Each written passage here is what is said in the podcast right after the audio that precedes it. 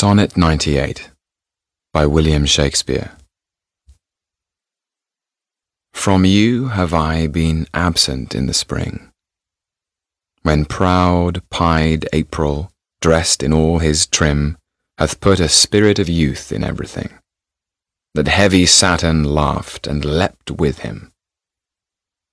Yet nor the lays of birds, nor the sweet smell of different flowers in odour and in hue could make me any summer's story tell, or from their proud lap pluck them where they grew. Nor did I wonder at the lilies white, nor praise the deep vermilion in the rose.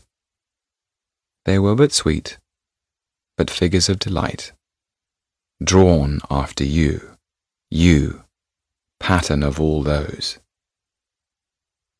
yet seemed it winter still, and you away, as with your shadow I with these did play.